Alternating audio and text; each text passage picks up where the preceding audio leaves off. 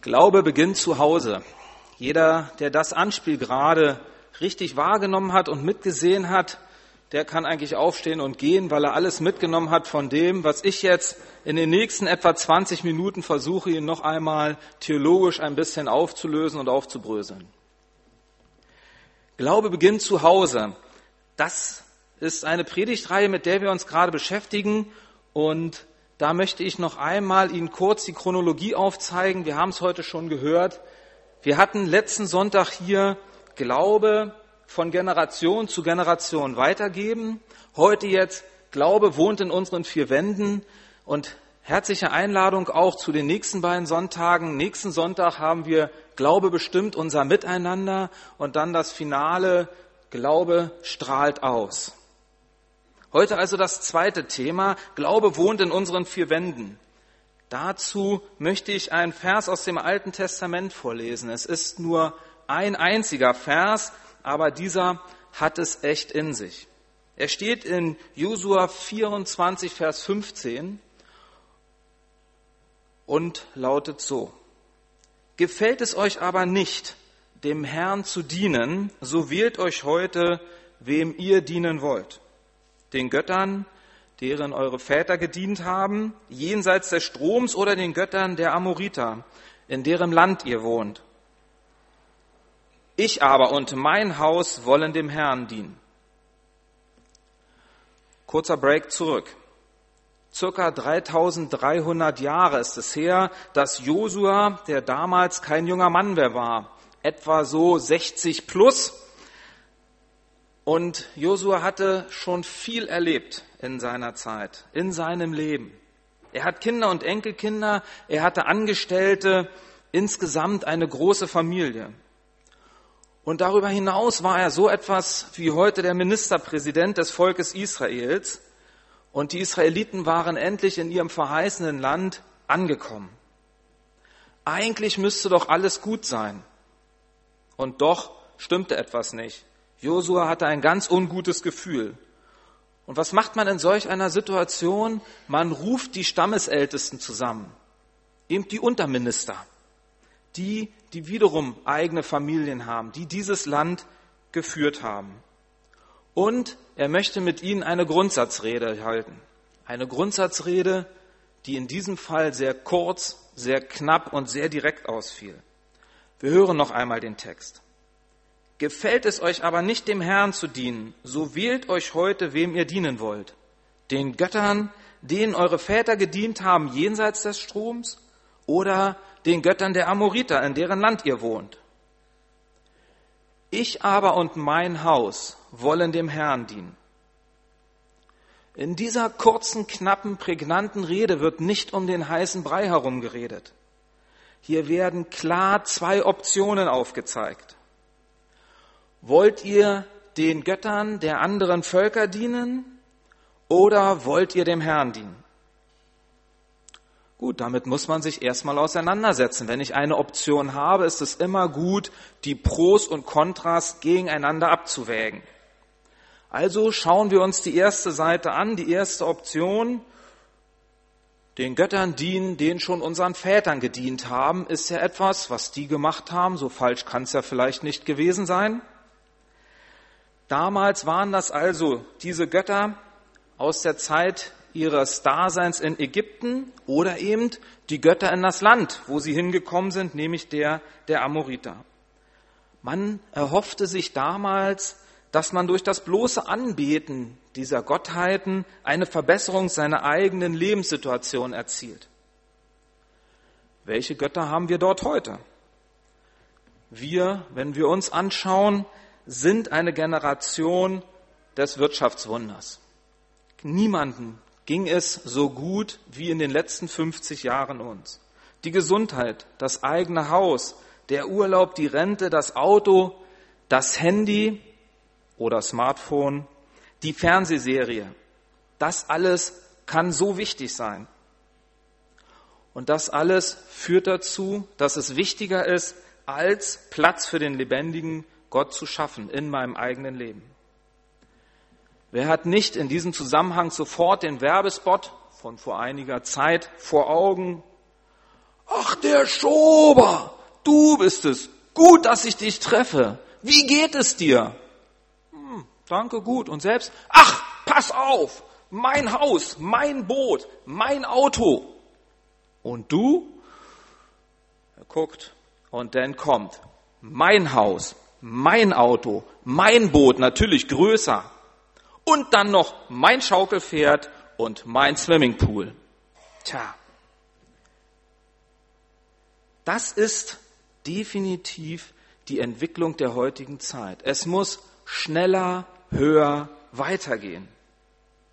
In der Bergpredigt bringt es Jesus schonungslos auf den Punkt. In Matthäus 6, Vers 24 steht, niemand kann dem, kann zwei Herren dienen. Entweder er wird den einen hassen und den anderen lieben, oder er wird von dem einen hängen und den anderen verachten. Ihr könnt nicht Gott dienen und dem Mammon. Die eine oder die andere Option. Beides zugleich geht nicht. Es ist unmöglich, zwei Herren gleichzeitig zu dienen. Es zerreißt uns. Wem diene ich denn, wenn in meinem Leben für Gott kein Platz ist? Wenn alles andere so attraktiv erscheint, dass für den ach so lieben Gott einfach keine Zeit bleibt. Wenn schon die Kinder einen Terminkalender haben, der so voll ist, dass weder für die Kinderinsel, die Jungschar oder der Teenie-Kreis Zeit bleibt.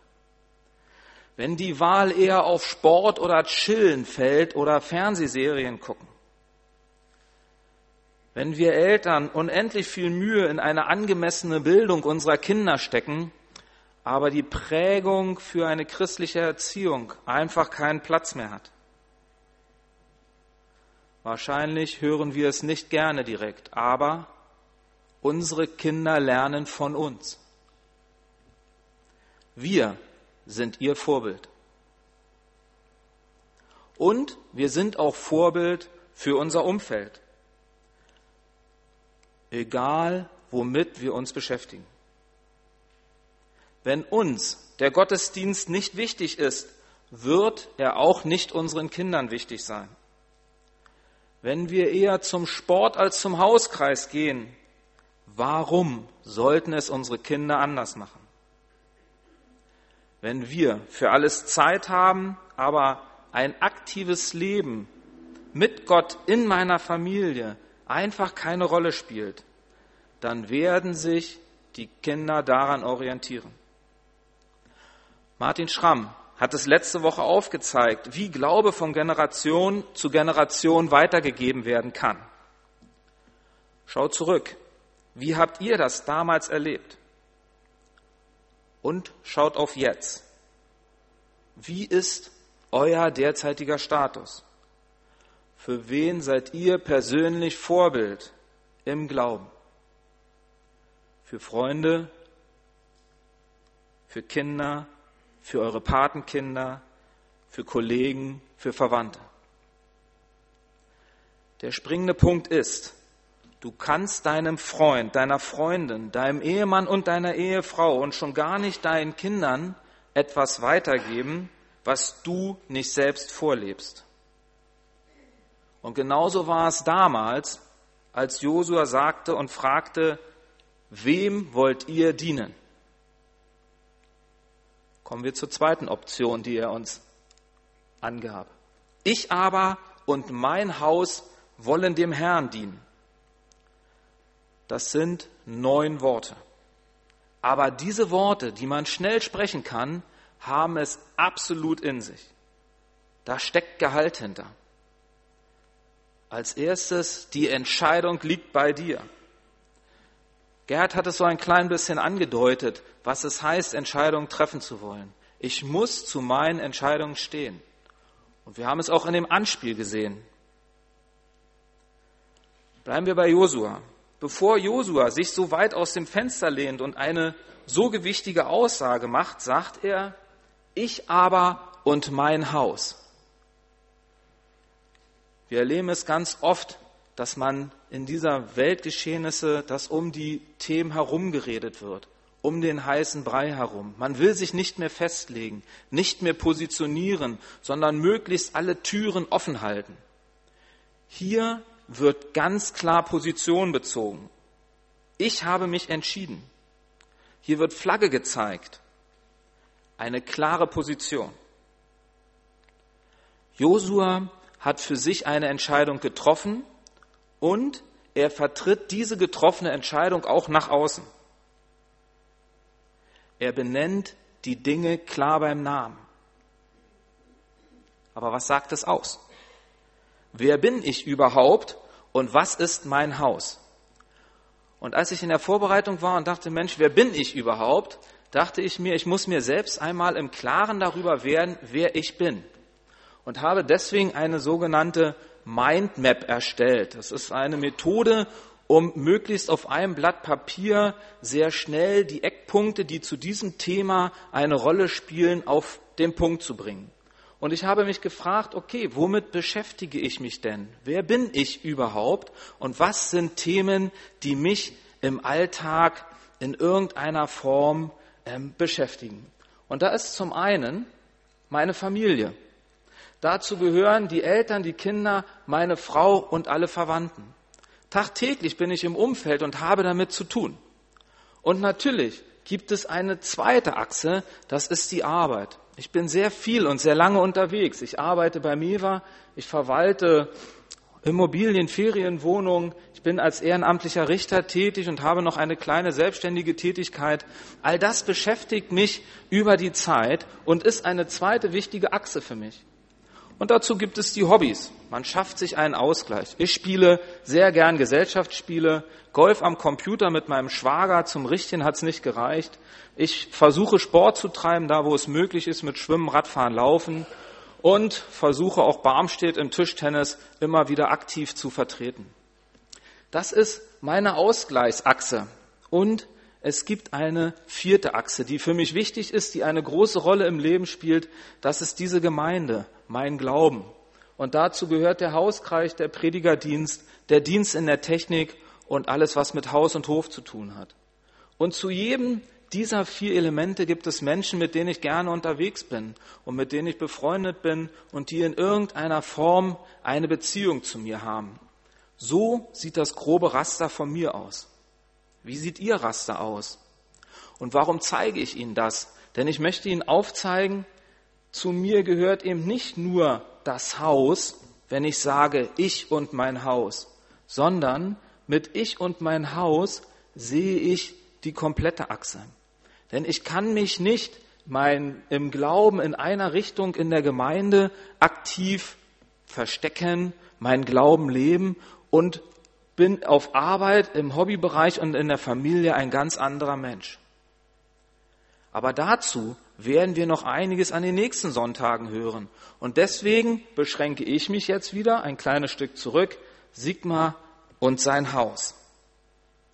Also, es geht um mich, es geht um nicht weniger als um mein Leben. Kommen wir nun zu dem zweiten Teil der neuen Worte. Ich hoffe, Sie haben die neuen Worte noch im Ohr. Ich aber und mein Haus wollen den Herrn dienen. Was heißt jetzt dem Herrn dienen? Oh, da können wir sehr schnell und gut in der Bibel nachlesen, denn da steht es drin, in Johannes 12, Vers 26 steht, wer mir dienen will, der folge nach, spricht Jesus. Dem Herrn dienen heißt also ihm nachfolgen ihm ähnlicher werden, seine Gebote befolgen, nicht weil er es will, sondern weil es mir ein Bedürfnis ist. Um also dem Herrn dienen, dem Herrn nachfolgen, auf die Spur zu kommen, müssen wir schauen, wie hat Jesus gelebt. Und weil die Nachfolger Jesu die Jünger gewesen sind, wie haben also die Jünger Jesus erlebt? Und da möchte ich auf vier Punkte eingehen. Das erste ist, Jesus kannte intensiv die alte Schrift. Er kannte das Wort Gottes, weil er sich damit regelmäßig beschäftigt hat. Als zweites, Jesus nahm sich die Zeit, um mit seinem Vater zu reden. Als drittes, Jesus liebte die Gemeinschaft und traf sich oft in Häuser zum Austausch über das Wort und wie das Wort gelebt werden kann. Und als viertes, Jesus ging liebevoll mit allen Menschen um. Wenn wir also möchten, dass der Glaube in den eigenen vier Wänden wohnt, dann sorgt dafür, dass in der Bibel gelesen wird, bei euch zu Hause. Sorgt dafür, dass gebetet wird. Sorgt dafür, dass Gemeinschaft gepflegt wird und sorgt dafür, dass es liebevoll zu Hause zugeht. Auf all diese vier Punkte möchte ich kurz eingehen. Als erstes, sorgt dafür, dass in der Bibel gelesen wird. Einmal am Tag sollte Zeit sein für eine kurze Andacht. Es gibt viele Andachtsbücher. Wer kein gutes Gefühl dafür hat oder noch nie so ein Kurzandachtsbuch in der Hand hatte, fragt Jutta vorne am Büchertisch. Wir haben eine reichhaltige Auswahl an Möglichkeiten. Und es gibt die Losung. Ich habe sie mal mitgebracht. Mittlerweile sieht sie so aus. Früher war es ein einfacher blauer Umschlag. Heute ist sie bunt geworden. Aber der Inhalt, zwei Bibeltexte, einer aus dem Alten, einer aus dem Neuen für den Tag und eine kleine Impression steht für jeden Tag drin. Und das kann man sehr gut lesen. Wir darüber hinaus, wie gesagt, bei uns zu Hause haben noch ein Andachtsbuch, tägliche Andachten. Und man erkennt an dem Buch schon, es ist ein bisschen älter, es ist von Wilhelm Busch aus den 60er Jahren. Aber 365 mal eher tägliche Andachten sind super Impulse für den Alltag. Und zwar nicht nur für den Alltag 1960, sondern für den Alltag heute. Das Ganze machen wir zu Hause zum Frühstück. Aber Familienfrühstück ist bei uns nur Samstag und Sonntag. Und deswegen haben wir dieses feste Familienritual auch nur am Wochenende. In der Woche sucht sich bei uns jeder seine eigene persönliche Zeit. Wenn Klaus Winter mir zum Geburtstag gratuliert, persönlich oder per Telefon, dann sagt er mir den Spruch aus der Losung auswendig auf.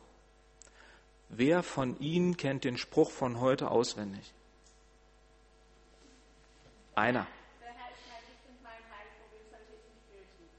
Danke, Heike. Das geht. Ja? Wie viele Bibelverse kennen wir insgesamt auswendig? Wie gut kennen wir das Wort Gottes? Ich höre immer wieder, gerade wenn man sich mit anderen aus meinem Jahrgang unterhält, die Grundlagen meines Bibelwissens wurden in der Kinderstunde gelegt. Dort wurden mir die biblischen Geschichte einfach näher gebracht. Von dort habe ich noch ein bisschen Bibelwissen im Hinterkopf. Am Bett abends vorm Einschlafen eine Geschichte aus der Kinderbibel und ein gute Nachtgebiet. Das hat mich als Kind geprägt und das hat auch unsere Kinder geprägt. Was daraus wird, haben wir selbst nicht in der Hand. Die Entscheidung, ob er mit Jesus gehen möchte, die muss jeder Mensch für sich selbst treffen. Sorgt dafür, dass gebetet wird. Wie selbstverständlich ist für uns die tägliche Gesprächszeit mit Gott. Die ganz bewusste Entscheidung für jeden Tag, egal was kommt, egal welche Entscheidung, ich möchte sie mit meinem Herrn abstimmen.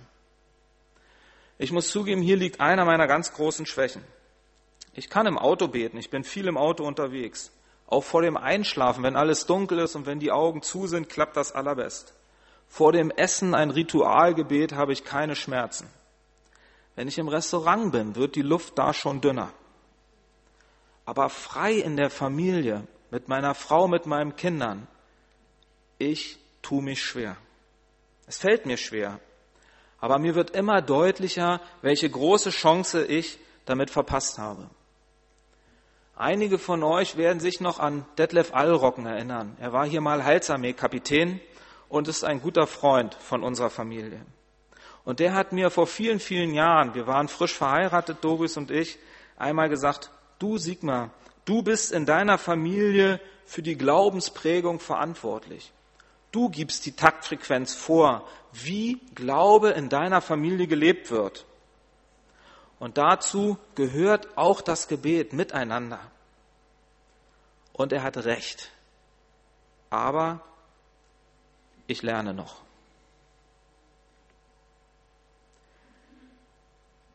Ich kann euch nur ermutigen, es Jesus gleich zu tun. Er nutzte jede Gelegenheit, um mit seinem Vater zu reden. Sorgt dafür, dass Gemeinschaft gepflegt wird. Jesus lud sich gerne in andere Häuser ein und hatte dort mit den unterschiedlichsten Menschen Gemeinschaft. Egal wo er war, sprach er über das Wort Gottes vor und mit vielen Menschen. Kleine Gegebenheit dazu, auch wieder aus unserer Familie. Doris und ich sind viel mit dem Fahrrad unterwegs. Und auch dort sind wir immer mal wieder Richtung Westerhorn, soweit ist es glücklicherweise nicht. Und wir kamen bei Max und Edith Kürst vorbei. Und die luden uns spontan zum Kaffee ein, sonntags. Und naja, wenn man spontan eingeladen wird, paar Kekse vielleicht, eine Cola oder Kaffee. Aber nein, es gab lecker Torte. Und zwar richtig Torte, richtig lecker Torte. Edith, ich träume heute noch davon. Und ich sagte, Mensch, Edith, wen hast du erwartet? Weil mit uns hast du ja nicht gerechnet. Das war wirklich spontan. Und sie sagte, Mensch, offenes Haus, wer weiß, wer sonntags vorbeikommt. Ich habe immer sonntags eine Torte da.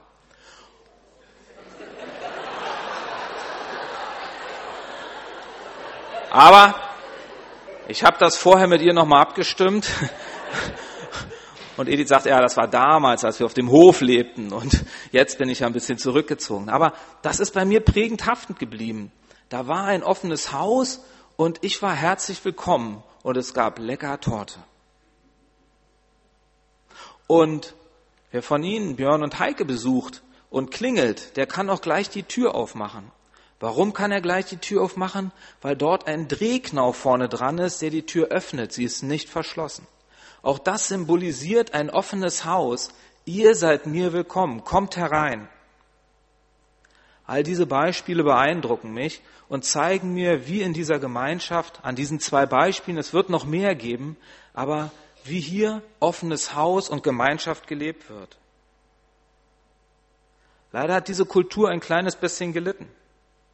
Wir hier haben zehn Jahre gebraucht, um das erste Nachbarschaftsfest in dieser Gemeinschaft zu feiern. Die Einladungen untereinander, Kollegen aus dem Sport, Nachbarn, Freund oder Feind, fallen immer öfter dem vollen Terminkalender oder anderen Entschuldigungen zum Opfer. Hier in der Gemeinde gab es mal die Idee, ein sogenanntes Brett zu kreieren, bei dem man sich eintragen konnte, um untereinander Gemeinschaft zu Hause zu erleben. Nach anfänglichen Erfolgen ist es wieder eingeschlafen. Warum? Weil so etwas nicht angeordnet werden kann. Es ist etwas, was von innen heraus wachsen muss. Es ist eine Herzensangelegenheit. Im Anspiel haben wir gesehen, wie die Mutter sich durchgesetzt hat gegen Widerstände in den eigenen Reihen, um Gemeinschaft mit den Nachbarn zu pflegen. Aber wie schnell, wenn man nicht so resolut ist wie die Mutter, ja, wie schnell lässt man sich vom Mann, von den Kindern überzeugen, dass es nicht passend ist. Und ich glaube, es war ein super Kaffee trinken. Ich hoffe es jedenfalls.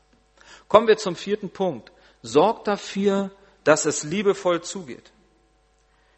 Jesus spricht in Matthäus 22, 37 bis 39. Ah, wir sind hier zu schnell. Du sollst den Herrn, dein Gott, lieben, von ganzem Herzen, von ganzer Seele und von ganzem Gemüt. Das ist das höchste und größte Gebot. Das andere aber ist dem gleich. Du sollst deinen Nächsten lieben wie dich selbst. Kommen wir auch hier zu einem Beispiel. Man ist nicht immer einer Meinung. Also wenn Sie immer meiner Meinung sind, dann sind wir immer einer Meinung. Aber es kommt immer wieder vor, dass es unterschiedliche Meinungsauffassungen gibt. Das ist gut und normal, so kann man sich weiterentwickeln. Aber wie gehen wir damit um, wenn solch eine unterschiedliche Meinung in einen Meinungsstreit ausufert? Gerne dann auch mal vehementer und lautstärker. Wie versuche ich eine Lösung in diesem Streitpotenzial zu finden? Wie aktiv gebe ich mich in der Lösung ein oder beharre ich auf meinen Standpunkt? Jesu Vorbild ist dort eindeutig. Ich persönlich kann mich an nicht mehr allzu viel von früher erinnern. Ich bin sehr stark in die Zukunft ausgerichtet. Aber es gibt ein paar Grundflöcke, die einfach in meinem Leben auch heute noch präsent sind. Und eins davon ist, man sollte jeden Streit, den man hat, vor dem Einschlafen beigelegt haben. Das habe ich von meinen Eltern so mitgenommen und wir haben es versucht, so unseren Kindern noch weiter mitzugeben. Und ich kann Ihnen sagen, das kann hart sein, aber es ist für die Nacht unglaublich befreiend. Und wenn wir das nicht schaffen, den Streit beizulegen, noch vor dem Schlafen, wie gut bin ich, mal eine Entschuldigung herauszubringen? Wie schaffe ich es mit der Vergebung und dem Verzeihen? Und wie sieht es auf der anderen Seite, um überhaupt so etwas zu verhindern, damit aus, eine Anerkennung oder eine Wertschätzung auszusprechen? Wann habt ihr zuletzt jemand gedankt für das, was er für euch getan hat? Für so Dinge wie Essenzubereitung, Wäsche waschen, Gartenarbeit, Lebensunterhalt verdienen, Kleinstreparaturen, wie wir sie eben im Anspiel gesehen haben, für den Nachbarn, für die Familie, für Verwandte und Freunde. Wie sieht es aus mit der Wertschätzung gegenüber eurem Ehepartner oder euren Kindern? Wann habt ihr dort zuletzt ein Lob ausgesprochen? Wann habt ihr echtes Interesse für das gezeigt, was er gerade macht? Es gibt unendlich viele Beispiele in dieser Richtung. Hier sind wir aktiv gefordert. Wir müssen eine Entscheidung treffen. Wem wollen wir dienen? Der amerikanische Schriftsteller Mark Holman fragt in seinem Buch Den Glauben zu Hause leben, haben Sie und Ihre Familie die Entscheidung getroffen, eine Familie zu sein, die wie Josua sagt, ich aber und mein Haus wollen dem Herrn dienen. Hast du? Vielleicht ist heute, an diesem Sonntag, die Möglichkeit, für sich selbst diese Entscheidung neu zu beleben oder überhaupt neu für sich zu treffen. Als Josua damals diese Entscheidung dem Volk hinlegte, vor den versammelten Stammesfürsten, haben die sehr enthusiastisch und deutlich gesagt, ja, das wollen wir. Und als diese Entscheidung getroffen wurde, hat Josua, um das wirklich zu festigen, nicht nur all die Informationen, die dazugehören, diese vier Punkte und all das, wie er es zu der damaligen Zeit erlebt hat, fest in einem Buch verankert, sondern er hat auch unter einer Eiche einen Gedenkstein zur Erinnerung an diese, an diese Ansprache entsprechend positioniert. Einfach, damit man sich darin erinnern kann. Welche Option wählen wir also? Du bist Single. Wem dienst du? Wer gibt dir die ethnischen Maßstäbe vor, nach denen du handelst? Kennst du deine Bibel und lebst du aus der Gemeinschaft mit deinem Gott? Du bist verheiratet. Wem dienst du? Muss euer Terminkalender in der Ehe so voll sein, dass ihr kaum Zeit füreinander und schon gar keine Zeit für Gott habt? Wer bestimmt in eurer Ehe, wo es lang geht? Was sind eure Werte? Ihr seid eine Familie. Eure Kinder sind ein Geschenk Gottes an euch und euch über viele Jahre hilflos ausgeliefert. Niemand prägt das Leben der eigenen Kinder mehr als ihr als Eltern. Was vermittelt ihr ihnen? Was sehen sie an euch? Josuas Entschluss stand fest. Ich aber und mein Haus wollen dem Herrn dienen. Mein Entschluss steht fest. Ich aber und mein Haus wollen dem Herrn dienen. Wenn dein Entschluss auch feststeht, ich aber und mein Haus wollen dem Herrn dienen, dann passiert das, was Mark Holm geschrieben hat in seinem Buch. Die Aufgabe von Christen ist nicht dafür zu sorgen, dass man beim Blick von oben auf die Stadt das Licht hell vom Gemeindehaus scheinen sieht. Die Aufgabe von Christen ist dafür zu sorgen, dass das Licht in jedem Haus leuchtet, sodass die Stadt hell wird und die Welt es sehen kann. Amen.